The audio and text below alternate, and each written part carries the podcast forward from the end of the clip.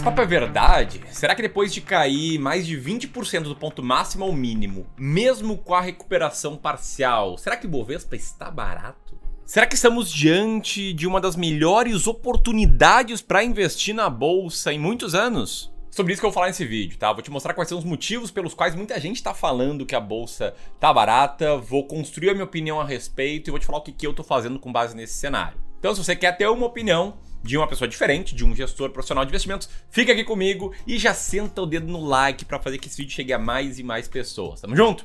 Então, ao longo desse vídeo eu vou te falar se eu acho que a bolsa tá barata ou não e aí você pode já deixar o seu comentário dizendo você, se você acha que a bolsa está barata ou não, dizendo se você está comprando ou não bolsa. E a gente tem uma troca bem legal aí com todos os clubistas. Tamo junto? Então vamos lá.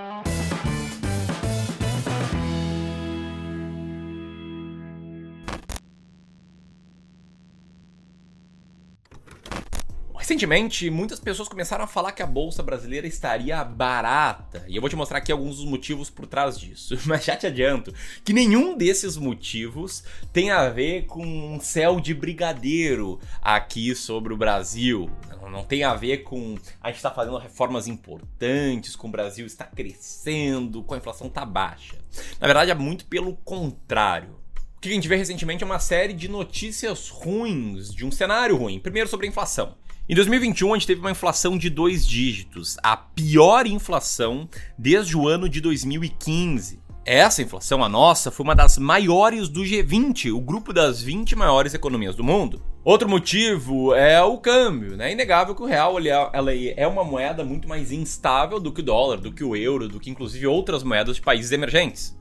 Em 2021, o real teve um ano bastante difícil, né? Ficou entre as 40 moedas com pior desempenho frente ao dólar. Detalhe, ficou na 38ª posição. Embora inegavelmente isso possa estar melhorando recentemente, né, com a entrada de muitos investidores estrangeiros aqui na bolsa brasileira ao longo do mês de janeiro. Tem mais, Ramiro? Tem, tem o tão famoso risco Brasil, que nesse ano acaba sendo personificado pelas discussões sobre as nossas eleições. É, todo ano de eleição é a mesma coisa, mas nesse caso aqui, como o Brasil anda muito polarizado, as discussões acabam sendo maiores e vão crescer ao longo do ano. É por conta desse motivo que alguns investidores sentem uma boa aversão ao investir no Brasil. Olha só alguns comentários que a gente recebeu recentemente. O Calil falou que não investe no Brasil porque é um país falido, com dívida alta, moeda fraca e inflação com dois dígitos. O Guilherme, ou Gustavo, falou que não investe nada no Brasil. E o Bodan perguntou: por que investir em países subdesenvolvidos ao invés de um país desenvolvido que tem uma moeda mais forte, com alta taxa de crescimento econômico, um crescimento muito maior? Bom, eu já vou responder por quê, mas o fato é: quando muitas pessoas começam a pensar assim, o que, elas já fizeram? Elas já venderam. E é por conta dessas notícias não serem boas, da conjuntura não ser boa, que justamente a bolsa pode ter ficado barata demais, ficado atrativa demais. Por quê? Porque as cotações caíram muito mais do que o lucro do que os resultados das empresas listadas na bolsa. Vamos lembrar, né, que por trás lá da pontuação do Ibovespa tem várias empresas produzindo, gerando riqueza, gerando empregos, querendo crescer.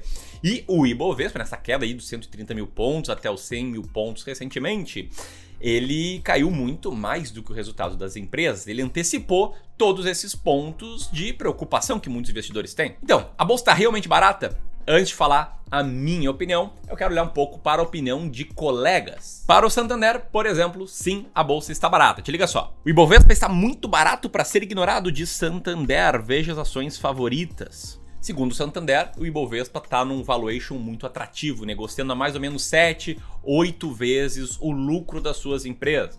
Né? Que é bem aquilo que eu acabei de te falar. Se tem muita gente vendendo e o resultado das empresas não caiu tanto quanto o índice, quer dizer que ele ficou mais barato.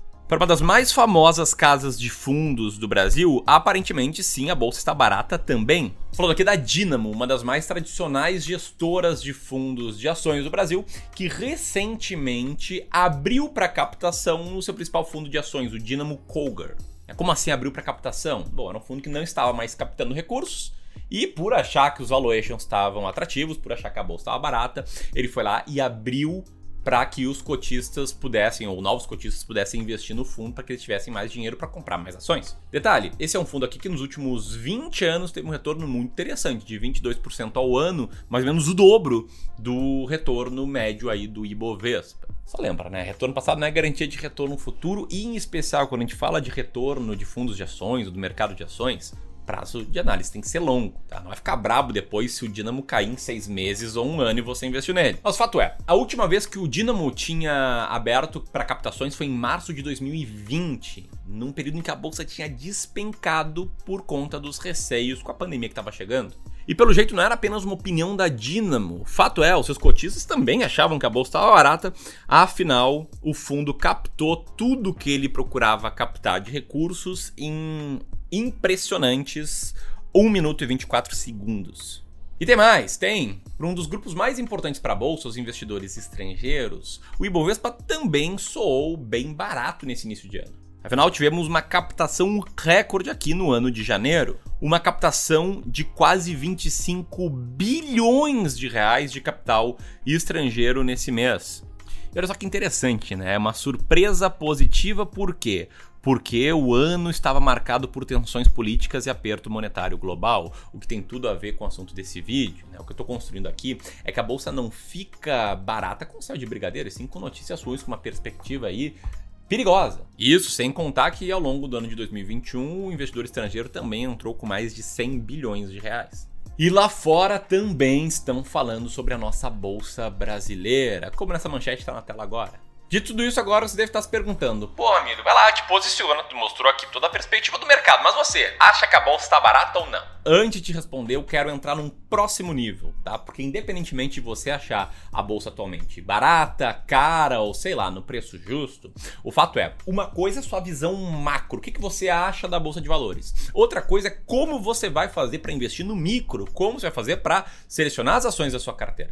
E o fato é, você precisa ter uma estratégia clara para a seleção de ações. Né? Algumas semanas atrás eu fiz um evento aqui chamado As Ações Mais Baratas da Bolsa, em que apresentei a minha estratégia de investimentos, que basicamente significa comprar as empresas com maior earning yield, uma lista de ações aí das mais baratas, como está aí na tela agora. Essa é a estratégia que eu faço para escolher quais ações comprar e acho muito importante você ter uma estratégia. Não precisa ser minha, você pode até discordar da minha, mas você precisa saber o que está fazendo. Então, acho que é muito importante aqui como educador, como gestor, eu contar isso aqui antes de falar que a bolsa está barata, se a bolsa está barata ou não, na minha opinião. Porque não adianta nada você achar que a bolsa está barata, vai lá e faz um monte de cagada. Só compra mico, só compra empresa modinha, não sabe porque está comprando as coisas, concentra, enfim, comete muitos erros. Se você caiu nesse vídeo de paraquedas, isso pode ser uma realidade tua. Se você é clubista há mais tempo, você já me ouviu falando muito disso, já deve estar até cansado de me ouvir aqui falando sobre o tema. Mas, Fatel, você precisa ter uma estratégia, tá? E se você quiser ajuda aqui do Clube do Valor para saber como investir com base numa estratégia clara, não apenas em ações brasileiras, mas também em fundos imobiliários, mas também em renda fixa, mas também em ações norte-americanas, é o seguinte: a gente tem um serviço destinado para grandes patrimônios, um serviço de wealth management, que está nesse momento com aplicações abertas. Então, quando está com aplicações abertas, eu gosto de falar mais sobre ele. Você pode aplicar para o serviço apertando nesse botão aqui, preenchendo um rápido formulário para a gente te conhecer melhor e aí entrar em contato contigo se a gente achar que faz sentido construir um trabalho juntos, beleza? Dito isso, minha opinião, bolsa está barata ou não? Bom, para te explicar, eu preciso mostrar esse estudo aqui fantástico, chamado em português, tradução livre. Será que a alocação de ativos explica 40, 90 ou 100% da performance de uma carteira? Que estou mostrando isso, tá? Isso aqui aparentemente não tem nada a ver com a bolsa barata, mas tem muito a ver sobre como investir para o longo prazo. O que, que eu acredito? Acredito que as decisões de investimento elas não devem ser tomadas de fora para dentro, não devem ser tomadas olhando o macro e aí comprando aquelas classes de ativos vencedoras. Eu acho muito perigoso, inclusive, você investir assim, porque esse é o caminho mais fácil para você comprar a bolsa no exterior quando o dólar está na máxima e a bolsa brasileira está na mínima. Depois vender a bolsa brasileira na mínima quando as notícias são ruins, como eu te mostrei aqui no início desse vídeo. Depois comprar a bolsa brasileira na máxima quando as notícias forem boas. E aí vender a bolsa norte-americana perdendo dinheiro nesse processo. Enfim, você entendeu? É o caminho mais rápido para você comprar na alta e vender na baixa. E esse artigo aqui mostra que uma política de alocação de ativos, uma estratégia de composição de carteira, explica 90% da performance da sua carteira no longo prazo. E somente 10% é explicado por market timing ou por outros fatores, sendo que Entender se a bolsa está barata ou não, para decidir se vai comprar ou não, é justamente market timing. É menos de 10% do sucesso de uma carteira ligado a isso. Tem mais, Ramiro? Tem. Te liga só nesse gráfico, tá? Ele mostra o retorno composto do Ibovespa, quando ele rendeu ao ano nos últimos 25 anos que é a parte ali do zero, e conforme a gente vai para a direita, né, 1, 2, 3, 4, 5, 10, 15, 20, 50, ele mostra qual seria o retorno composto se a bolsa tivesse perdido os melhores dias. Né? O que, que significa 1? Seria se você tivesse perdido o melhor dia da bolsa de valores nesse período. O que, que é o 10? Se você tivesse perdido os 10 melhores dias. Enfim, resumo. Se você perder os 15 melhores dias, seu retorno cai para baixo da inflação. Se você perder os 40 melhores dias em 25 anos, seu retorno cai para o negativo. Ou seja, é muito arriscado você tentar encontrar o momento certo para comprar e pode inclusive perder um excelente dia e aí minar os seus resultados de longo prazo. Tem mais, Ramiro? Tem. Esse gráfico aqui que mostra o resultado da Bolsa de Valores brasileira descontado da inflação nos últimos 45 anos. E você pode ver que, independentemente de governo, se foi militar, se não foi militar, de período de hiperinflação ou não hiperinflação, independentemente de crise externa ou interna, a Bolsa cresceu bastante no longo prazo. Então, minha resposta: para quem não tem posição na bolsa, sim, tá barato, sim, é hora de comprar. Porque é importante ter uma posição na bolsa, uma parte da tua carteira lá. Não toda, porque é muito arriscado, mas uma parte da tua carteira. Ah, Ramiro, mas eu já tenho. Bom, você já tem, continue tendo. É muito importante você entender quantos por cento da tua carteira tem que estar em bolsa e manter fiel a isso. Ou seja, se eu entendi que para mim o ideal é ter 33% de bolsa brasileira, eu tenho que ir lá e montar um, uma posição de 33% em bolsa brasileira. Beleza? Decisão tem que ser tomada de dentro para fora e é muito importante para a carteira de longo prazo, para quem tem tolerância ao risco, ter bolsa. Essa é a minha opinião. Espero que você goste. Deixa aqui o teu comentário. Se quiser conhecer o serviço de Wealth, aperta aqui. Tamo junto. Um abraço e até mais.